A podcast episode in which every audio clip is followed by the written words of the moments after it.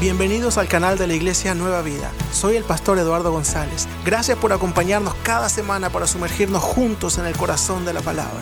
Oro para que este mensaje te edifique y te anime a acercarte a Dios. Que lo disfrutes.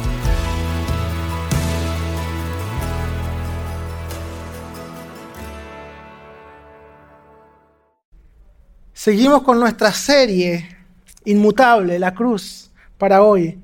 Y acabamos de ver a 11 personas pasar por las aguas del bautismo confesando públicamente que Jesús es el Señor y Salvador de sus vidas. Y eso es algo increíble. Una de las predicaciones más poderosas, lo más poderoso es ver el testimonio de una persona cuya vida ha sido transformada, cambiada por el mensaje de salvación, por Jesucristo, por su Espíritu Santo. Y eso es lo que acabamos de ver. Cada una de ellas vino con una historia, con un testimonio impactante del poder del Evangelio de Jesucristo.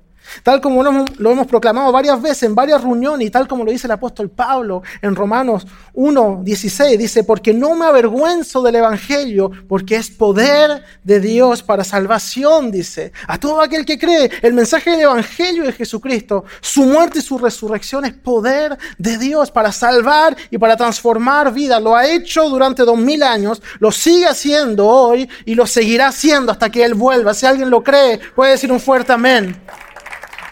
El Señor transforma vidas. Pero hoy quiero hacerle una pregunta. ¿Por qué creer? ¿Por qué creer que hay un Dios? ¿Por qué creer lo que dice la Biblia? Lo que acabamos de decir es una de las respuestas principales. Por el poder del Evangelio, por la capacidad de transformar vidas. Y de hecho hay un, hay un filósofo, un moralista y teólogo llamado Blaise Pascal, que hizo una apuesta racional sobre esta pregunta dentro de sus reflexiones en cuanto a la fe, en cuanto al cristianismo. Y él dijo básicamente esto, si, crees en Dios, si tienes tu fe en Él y Él no existe y has vivido tu vida basada en el amor que Jesús predica y mueres y te das cuenta que no hay nada, no has perdido nada. O sea, Él no existía, pero viviste una vida llena de amor, llena de fe, de compasión. Si crees en Dios y Él existe, lo has ganado todo.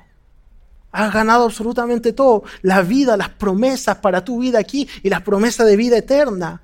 Pero si no crees en Dios y Él sí existe, ahí lo has perdido todo. Y él tenía esa reflexión diciendo, hasta por lógica, hasta por apostar, vale la pena creer en Dios. Esa es la apuesta que hace Pascal. E-, eso es lo que está diciendo. Si yo creo en Dios, en sus promesas, en la vida eterna, al morir veo que es cierto, lo he ganado todo. Y más aún, la vida eterna y las promesas de Dios no son solamente para la vida después de la muerte. Como les decía, las promesas de Jesús y sus mandamientos son para hoy. Para nosotros aquí, viviendo a, a todos los días, comienzan en esta vida. La orden de amar a su prójimo como a sí mismo son para hoy y para siempre. La orden de amar a Dios por sobre todas las cosas es para hoy y para siempre. Esa es la palabra de Dios. Dios no te hace bien solo para la vida después de la muerte. Él quiere transformar tu vida hoy. Él te hace bien para hoy y para siempre. Eso es lo que hace Dios.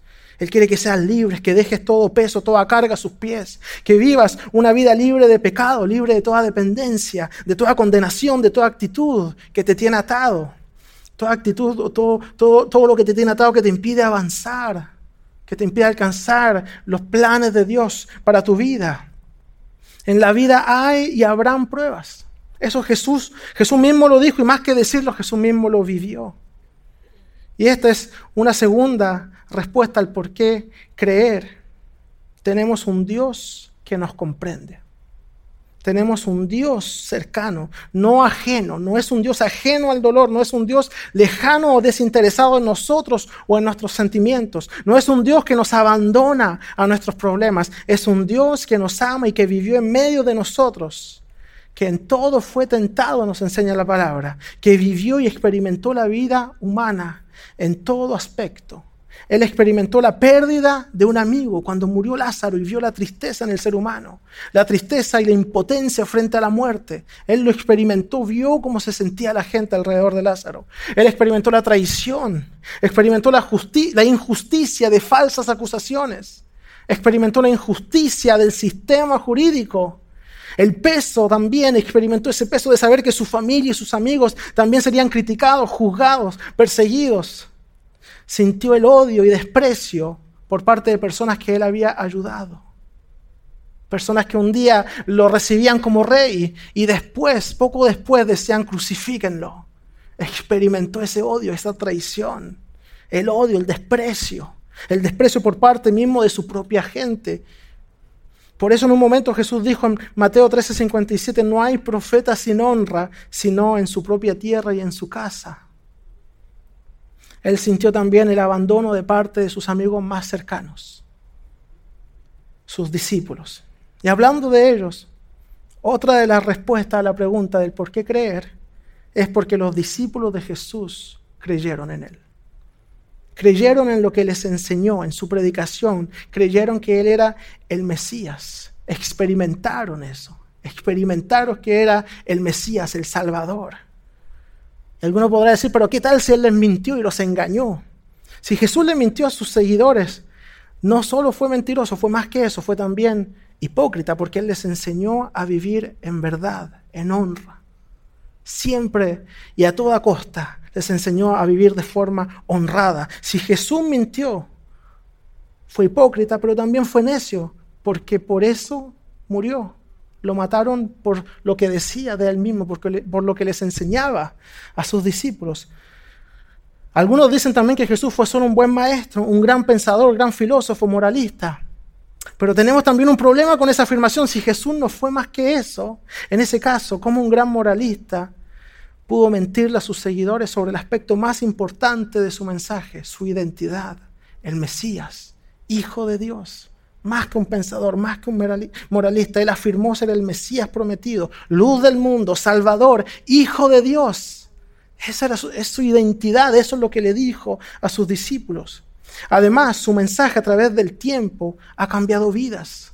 Naciones, corazones, donde había temor, el mensaje de Jesús lo reemplaza por amor. Ladrones se han convertido en hombres honrados, alcohólicos que logran dejar su dependencia, mentirosos que dejan de mentir. El hombre, el nombre de Jesús ha hecho bien a miles y millones durante los últimos dos mil años y lo seguirá haciendo. Eso es el nombre de Jesús, ese es el mensaje, por eso creemos. Y esto es un hecho reconocido no solamente por cristianos, por creyentes en la iglesia. Un historiador serio que estudia la historia de la iglesia llamado William Lecky, que también es abiertamente un opositor al cristianismo, pero él tiene que admitir y lo hace y dice, le estaba reservado al cristianismo presentar al mundo un personaje ideal que a través de los cambios de 18 siglos ha inspirado los corazones de los hombres con un amor apasionado, se ha manifestado capaz de actuar en todas las edades, las naciones, los temperamentos y las condiciones. No solo ha sido el más sublime ejemplo de virtud, sino el más fuerte incentivo para la práctica de ella.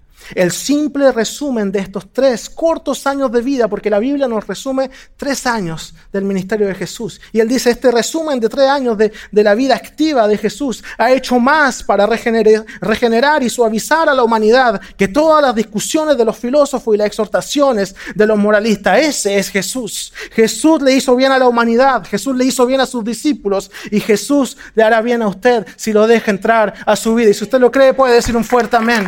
Ese es nuestro Jesús. Ese es Jesús.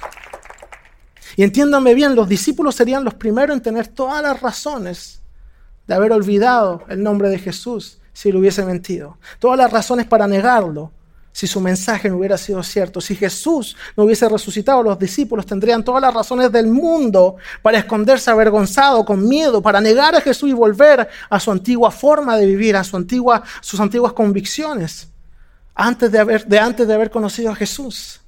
Y lo digo porque la Biblia lo dice, nos muestra un poco el comportamiento de los discípulos cuando Jesús fue capturado y cuando lo mataron. La Biblia nos muestra cómo reaccionaron ellos. Y uno de los ejemplos más claros es el ejemplo de Pedro, que podemos leer en Mateo 26, versículos 69 al 75, cuando Jesús ya había sido capturado. La Biblia dice, Pedro estaba sentado fuera en el patio y se le acercó una criada diciendo, tú también estabas con Jesús, el Galileo. Mas él negó delante de todos, diciendo, no sé lo que dices. Siendo, saliendo él a la puerta, le vio otra y dijo a los que estaban allí, también este estaba con Jesús el Nazareno. Pero él negó otra vez y con juramento, no conozco al hombre. Un poco después, acercándose los que por allí estaban, dijeron a Pedro, verdaderamente, También tú eres de ellos, porque aún tu manera de hablar te descubre. Había estado tanto tiempo con Jesús, tanto tiempo con su maestro, que, que, su forma de actuar, de hablar había cambiado y lo traicionaban porque él hacía las cosas como Jesús y hablaba como Jesús. Esa es mi oración también, que podamos estar tan cerca de Jesús, que la gente pueda reconocer a Jesús al vernos. Como iglesia, cada uno, cada persona que dice, que confiesa a Jesús como su Señor y como su Salvador que la gente lo pueda ver a Él en nosotros. Y sigue el texto diciendo, Él entonces comenzó a maldecir y a jurar, no conozco al hombre, y enseguida cantó el gallo. Entonces Pedro se acordó de las palabras de Jesús, que le había dicho antes de que cante el gallo, me negarás tres veces. Y saliendo fuera, lloró amargamente. Eso pasó con Pedro.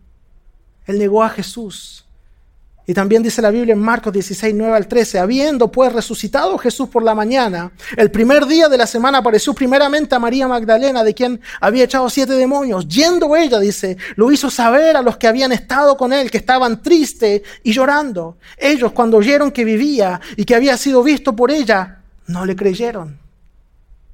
Pero después apareció en, otra forma a dos, a dos de ellos que iban de camino yendo al campo. Ellos fueron y lo hicieron saber a los otros y ni aun a ellos creyeron. Los discípulos no creían. Los discípulos pensaban que ya se había terminado todo ahí y que todo tenían que volver a su vida de antes, que era una falsa alarma, que no era el Mesías. Y podemos leer otro ejemplo en Lucas 24, 13 a 21. Aquel mismo día, dos de ellos se dirigían a un pueblo llamado Emaús, a unos 11 kilómetros de Jerusalén.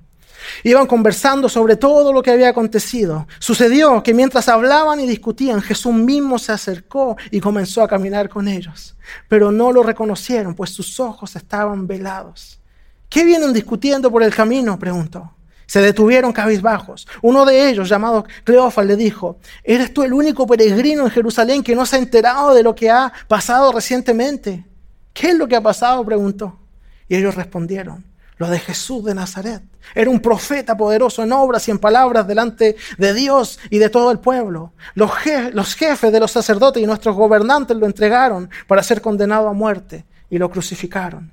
Pero nosotros, dice, abrigábamos en pasado, abrigábamos la esperanza de que era Él quien redimiría a Israel. Es más, ya hace tres días que sucedió todo esto. Ya habían perdido toda esperanza.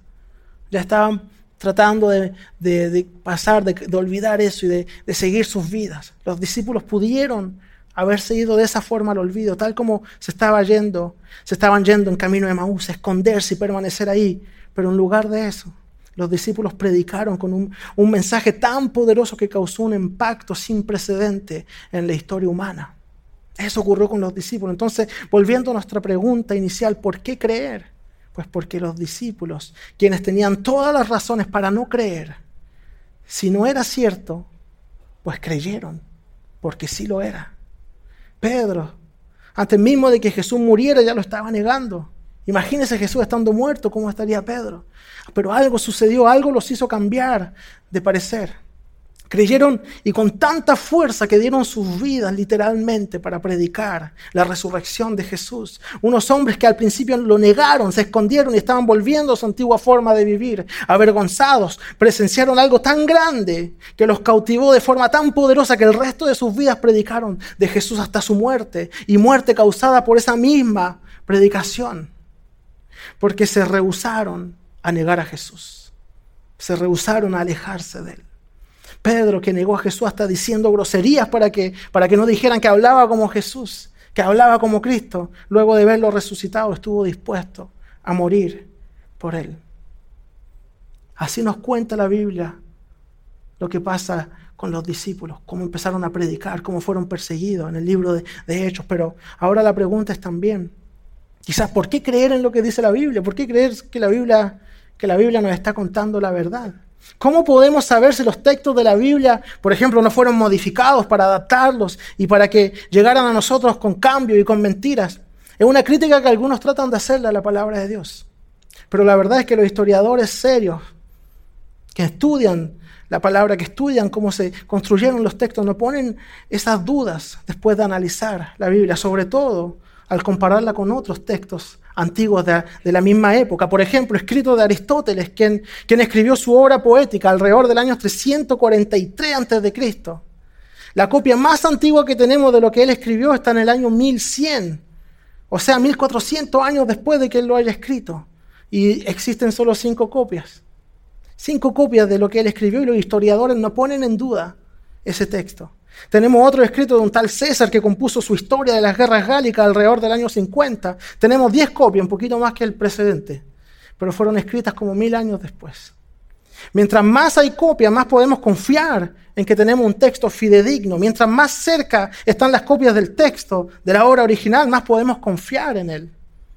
Muchos están de acuerdo en decir que los textos del Nuevo Testamento fueron escritos entre el año 40 y 90, o sea, ni siquiera hablamos de 100 años de diferencia entre lo sucedido y lo que se escribió. Y tenemos fragmentos que datan del año 130, o sea, una gran proximidad al texto original. El, texto que ocupa el segundo lugar en cuanto a, confiabilidad de un texto muy conocido llamado la Iliada de Homero, quizás algunos han escuchado hablar. Tenemos 643 copias de ese texto. Es muy lindo, es muy interesante saber todo esto. Pero ¿saben quién ocupa el primer lugar? El Nuevo Testamento. Hay más copias del Nuevo Testamento de esas diferentes épocas. Teníamos 643 del otro. Del Nuevo Testamento tenemos 20.000. De lejos muchas más, muchas más copias y de diferentes épocas y de diferentes lugares que se pueden comparar para ver si todos son, son iguales. El Señor se encargó de conservar su palabra para que podamos nosotros tenerla hoy, leerla y con toda confianza saber que es su verdad eterna, que no ha sido cambiada. Pueden darle un fuerte aplauso al Señor que nos da su palabra, que es fiel. Y una última razón de por qué creer es porque Él sigue llamando discípulos. Su llamado sigue vigente, sigue transformando vidas hoy, dando libertad al cautivo, sanidad al enfermo. Su llamado sigue vigente hoy. La pregunta es más bien para ti, ¿qué te impide creer? ¿Qué te impide venir a Dios? Jesús dijo en Mateo 11, 28, 30, vengan a mí todos ustedes que están cansados y agobiados, yo les daré descanso. Carguen con mi yugo y aprendan de mí, pues yo soy apacible y humilde de corazón, y encontrarán descanso para sus almas, porque mi yugo es suave y mi carga es liviana. Esa es la invitación de Jesús. Quiero invitarlo a que venga al Señor, porque Él quiere restaurarlo. Él quiere aliviar su carga, Él quiere liberarlo. Muchas veces el Espíritu Santo habla a tu corazón y quizás no quieres escucharlo. Deja que el Señor actúe en tu vida. Quita toda barrera, todo obstáculo, toda fortaleza en tu vida.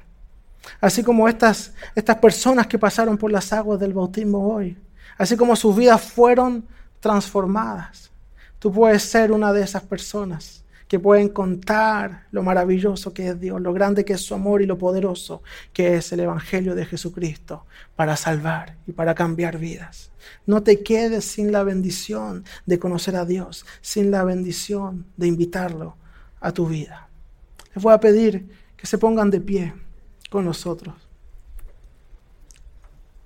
Quisiera que tomemos un tiempo para, para hablar con el Señor, que tomemos un momento para orar juntos. Quizás estás aquí queriendo conocer a Dios, queriendo invitarlo a tu vida, decirle que crees en Él, que quieres ser su hijo. La Biblia dice que Jesús nos da el poder de ser hechos hijos de Dios. Si quieres eso, si quieres conocer a Dios como las personas que se bautizaron hoy, experimentarlo en tu vida, experimentar cambios, transformaciones, te invito a que repitas esta oración conmigo y toda la iglesia la va a repetir acompañando a los que estarán orando por primera vez. Oremos juntos, digámosle, Señor Jesús, quiero seguirte. Quiero entregarte mis cargas, mis temores, mis errores. Perdóname por las veces que te he fallado. Enséñame a amarte Enséñame a seguirte. Que mi vida sea un reflejo de tu amor. Gracias por tu perdón. Hoy te confieso como mi Señor y mi Salvador.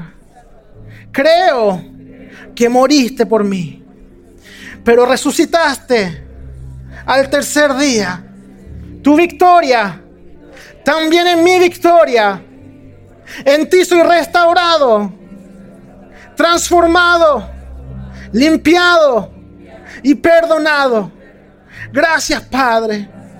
En el nombre de Jesús. Y toda la iglesia puede decir un fuerte amén y darle un fuerte aplauso al Señor por las vidas transformadas, por todo lo que Él hace, lo que ha hecho y lo que seguirá haciendo. Gracias, Señor.